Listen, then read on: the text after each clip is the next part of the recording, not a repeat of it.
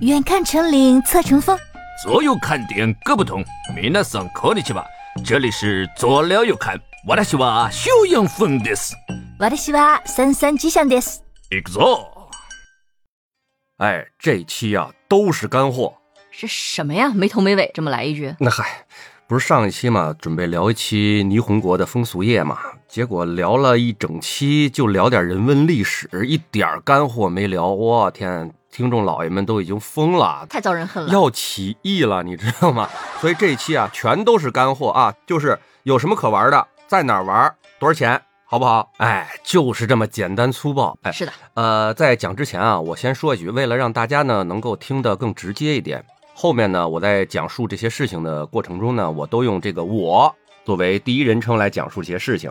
但告诉各位啊，这跟我一点儿关系都没有。哎哎，行了，别解释了哈。对对对，都是他们告诉我的，我听的，然后我在网上看的。啊，哎为为艺术献身。哎，其实日本的风俗业他们分得非常非常的细致，你知道吗？嗯呃，有男女的，嗯有男男的，嗯有女女的嗯啊、还有一些卖艺不卖身的，嗯还有卖身不卖艺的，嗯还有拍片儿的，嗯，哎，呀，以及各种各样陪游的、陪酒的这些乱七八糟一系列吧，都算他们的这个风俗行业之中。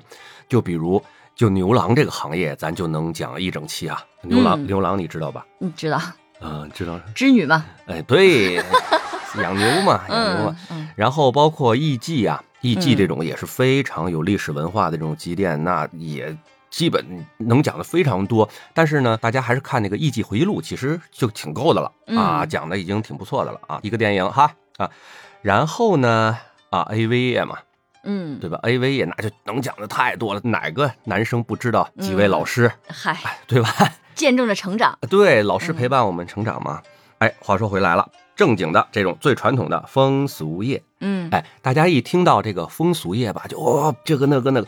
其实呢，风俗这个两个字呢，在日本，啊、能够代表的东西是非常多的，啊、就是我第一次去日本，嗯然后住了一个酒店，进去他都把他的营业许可证的什么大牌子啊都挂在那里嘛。然后我在前台那边办理入住的时候，就看见有一个上面写着“风营法许可四号获得”，四号获得。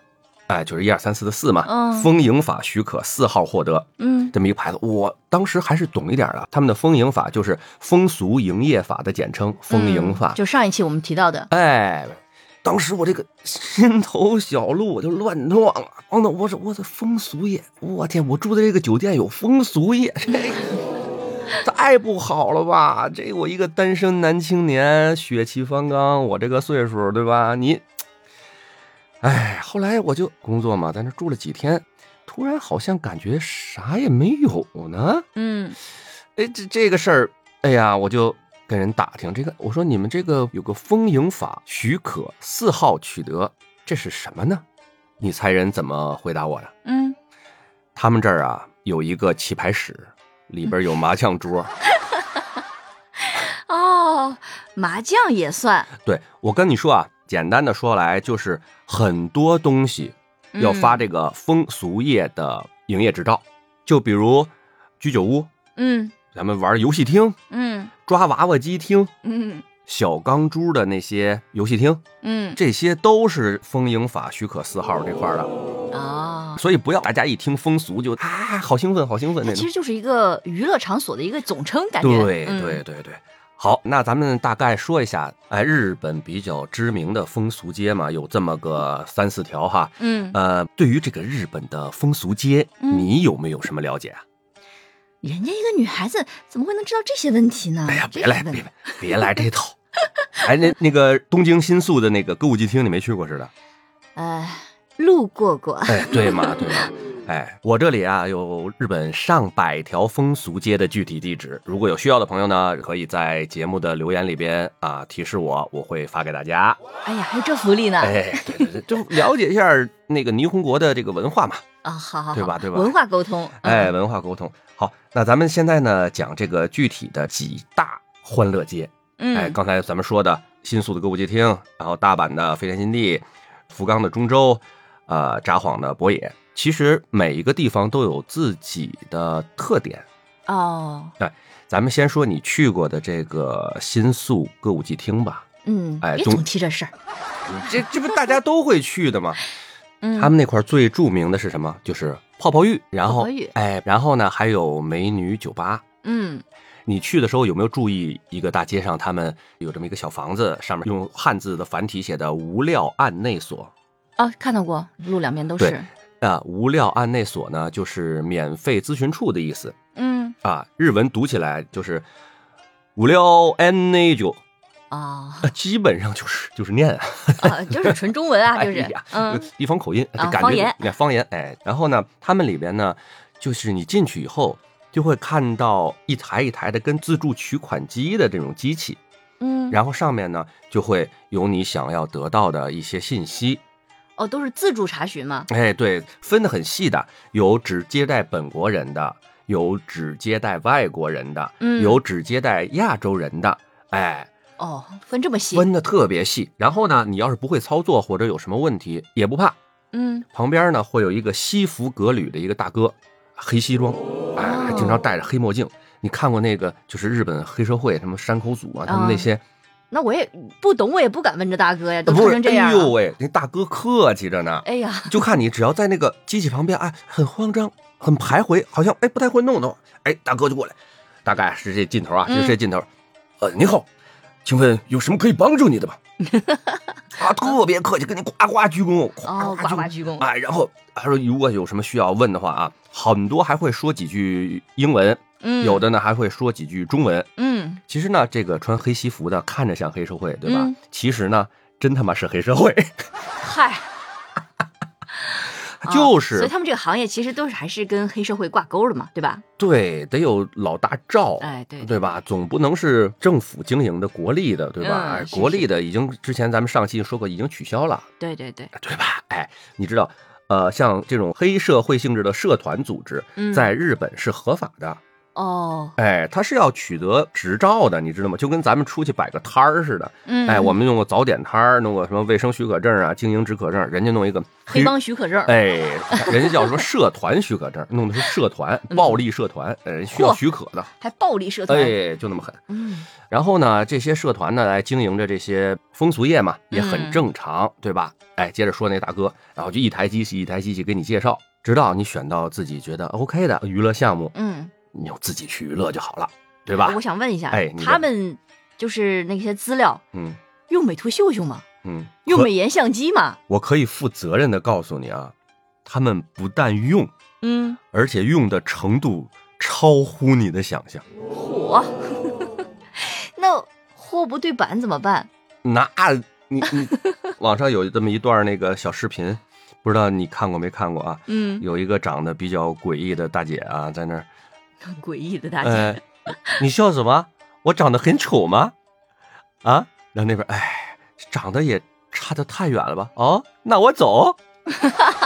啊，你说那那我走，我我、哎嗯，那我走。然后紧紧接着这一句就是一声长叹啊，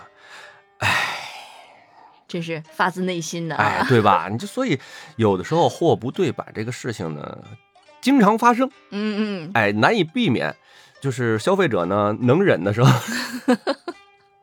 能忍就忍忍，对吧？反正也没有什么七天无理由退换是吧？哎，对，呃，而且在那种地方，灯光啊、音乐呀、氛围啊、效果啊嗯一叠加，加上人家，呃，其实日本女生的化妆技术是相当不错啊的，那是四大对邪吧哎术之一嘛，对，亚洲四大邪术之一嘛。但值得我们注意的啊，就是为什么我要先说这个东京新宿的歌舞伎町呢？嗯因为其实它在这几条著名的欢乐街里边呢，嗯，我觉得啊，是质量最次的一个地方。哦，最次的，对，为什么呢？呃，咱们都了解嘛，东京的新宿那真是人来人往，嗯，是的，我哎上次去也是，全部都是游客，对，嗯这人来人往，灯火辉煌的，对吧？嗯，哎那多少有点不好意思 吧？啊，确实是，哎呀，其实呢，呃，那个地方因为过分的繁华了，嗯，所以以它的泡泡浴呢，还有这个酒吧呢，还有一些风俗店呢，嗯，我感觉啊，价格有点偏高。哦而且还存在着一些类似于欺诈的一种行为。啊，宰游客，宰客宰的厉害，你自己想想，你在超市买一瓶饮料多少钱？你在旅游景点儿，你在环球影城和迪士尼买一瓶饮料多少钱？是对的吧？是的这不能一样了啊可！以观光一下而已。观光观光，里边也有不少好吃的。啊，哎，其实日本这块儿呢，尤其是它的风俗街，把“食色性也”这几个字做的特别好，嗯就是不但有风俗业，还有一些玩儿的。嗯嗯，刚才咱们说了，风俗业包括一些游戏厅啊，嗯什么这种抓娃娃机啊那种，哎对，体验对吧？还有就是吃嘛，其实每条风俗街上吃的东西都比较不错，嗯，哎所以呢，新宿歌舞伎町这边真的有几家很好很好的日本料理，大家可以去 吃吃尝试尝试，包括它的比较著名的一些西餐嗯也会都集中在这条街上面，大家可以去尝试尝试。那具体的风俗业，大家看看就好了，最好不要花 钱，不划算。哎，啊，这个呢就是新宿歌舞伎町的这么一个特点啊。对了对了，还有就是我们上期提到的一个合法备案的这些风俗店，基本上他们都是要求本番禁止的。本番禁止，你懂吗？呃不太了解，哎，本番就是书本的本，然后一翻两翻的翻，嗯这两个字，本番禁止。其实呢，简单的说就是前戏你随便，嗯啊，啊，不禁止。然后呢，就是最后那一下不许，不嗯可以演呗。嗯哎，这是本番禁止。但其实，在日本的这些风俗街里边，对于本番禁止这个条款的执行啊，嗯都 都关上门了，谁嗯，管你呀、对吧？但是啊，呃，本番禁止这个条令在新宿的歌舞伎町执行的还是比较严格的。哦，啊，大家一定要注意一下，可能是因为在他们所谓的首都吧，暂且把东京叫做日本的首都啊，嗯因为这是他们的那个政府所在地嘛，嗯嗯，对吧？因为日本现在首都还没有确定。这个事情咱们以后再聊啊，我怕有杠精说啊，东京不是日本的首都，你瞎说什么呀？就咱暂且这么说，可能就是这个新宿的歌舞伎町呢，在日本的这个首都，所谓首都就是首善之区嘛，嗯，可能对这个法令的执行呢会严格一点啊，这点大家注意。好，接下来呢，咱们再说说札幌的博野。啊嗯，札幌呢，你也知道，在北海道那边嘛，一说起札幌，大家第一个反应就哇、拉面非常好吃，对啊拉吧面？哎，哎，我们说到了札幌的这条步行街呢，哎，不叫步行街吧，叫欢乐街吧。嗯啊然后呢，它叫做博野，博野呢是一片区域，嗯它呢是在札幌的最市中心了，可以说是啊，哇，它跟东京的新宿歌舞伎町呢其实有点像，就是一个很繁华的一片街区。嗯但是它们不一样的地方在于哪儿呢？就是札幌的博野更生猛一点，生猛，呃，对，泡泡浴啊、酒吧呀、什么虽然也都有，但是你哎，你去那个新宿歌舞伎町的时候，你没有看到那种大幅的、很露骨的那种招贴啊、海报啊、广告，好像没有太见到，对吧？没有没有，没哎有，你到博野你就可以看到了，啊各种的那种大照片儿，就尺度很大的，是哎吧，尺度极大的哦大幅广告啊，就夸夸的就就来了。嗯我就大街上就明目张胆的就告诉你我是要干什么，就差那个玻璃门里边儿来来老板来玩玩嘛，就那种劲头了，就直给，特别棒啊！但是呢，在博野这片街区里边啊，有一个非常著名的叫做拉面横丁，它其实呢就是呃一条十几米的这么一条小胡同。里边，我天，藏着几十家的拉面店啊、每一家都非常好吃。哎，你怎么说说就跑吃那儿了？对，这个我不跟你说嘛，食色性也，温饱了就怎么着啦？啊，哎，就思风俗， 温饱思风俗嘛，对吧？对，然后咱们在拉面横丁那块儿吃饱了喝足了，然后就可以在这个博野这片街区大家晃一晃。这个街区呢，它透着日本北方的这种豪迈和直接，嗯，经常有那种像荷兰阿姆斯特丹那个红灯区里边那种玻璃窗，然后呢，日本姑娘呢就在里边跳舞招揽客人，然后也跟你说的一些大幅的招贴，这就是博野的这块儿的一个特点。嗯那博野各种店铺的价格呢，那就真的比新宿歌舞伎町那块儿要便宜多了，大概是新宿那边的三分之一到一半儿左右的价格。嚯啊，真的老挺少啊，，对对对对对，那块儿消费比较便宜啊。嗯，但是我要说但是了啊，嗯虽然价格便宜，但是呢，我们还是要找一些比较正规的店铺啊， 就刚才我跟你说那个风营法有许可证的，哦，还得是找证的。对，最好还是要找正规的这种风俗店嗯，啊，因为整个街区呢它会比较大，所以呢店铺呢也良莠不齐。如果有当地认识的朋友或者熟悉的店呢，会比较安全一点。嗯，啊，但如果是自己去生闯呢，也有可能还是会被宰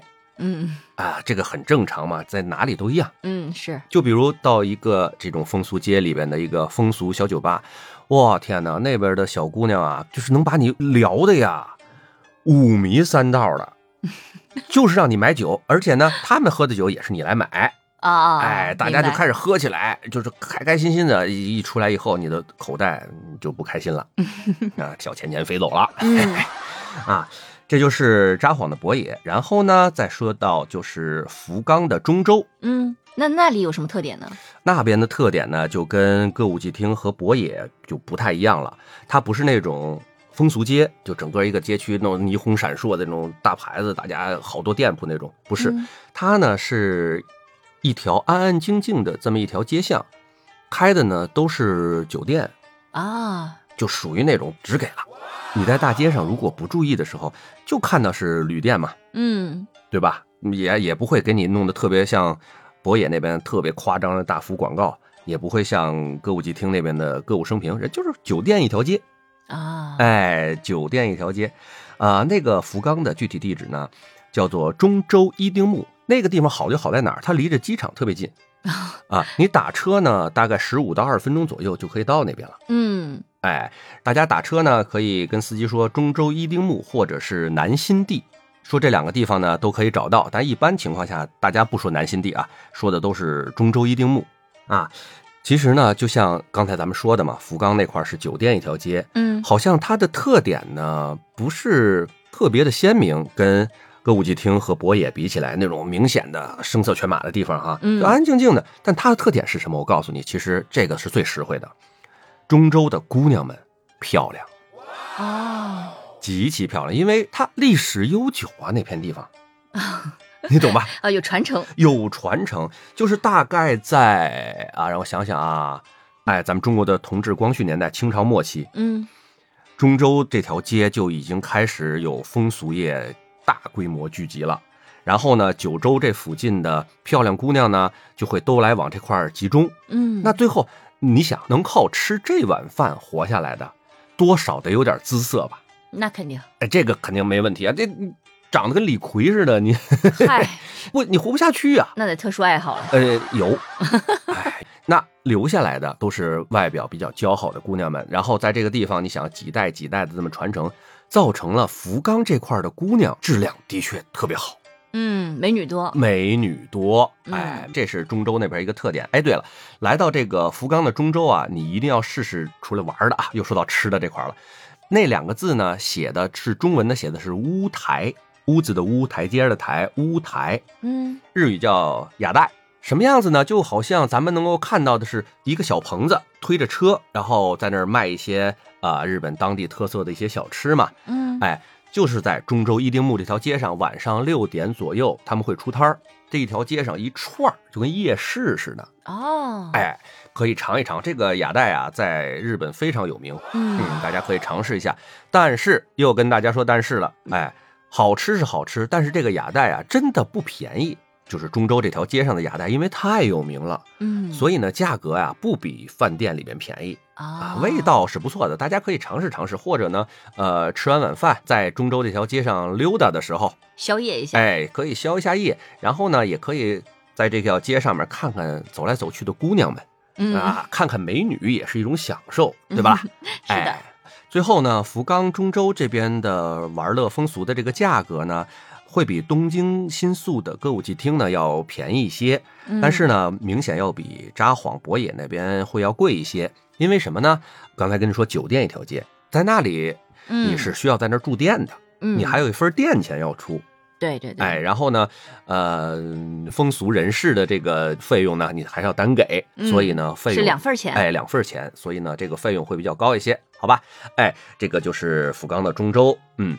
那下面再说一个，其实我比较欣赏的这么一个地方哈，就是大阪嘛，大家嗯去的人比较多。那大阪的飞田新地，嗯，也是哎很出名的地方，就非常出名了啊。那个地方呢，大概在大阪动物园附近啊啊。从大阪动物园那边走呢，就是那块儿有个新世界，一个大塔。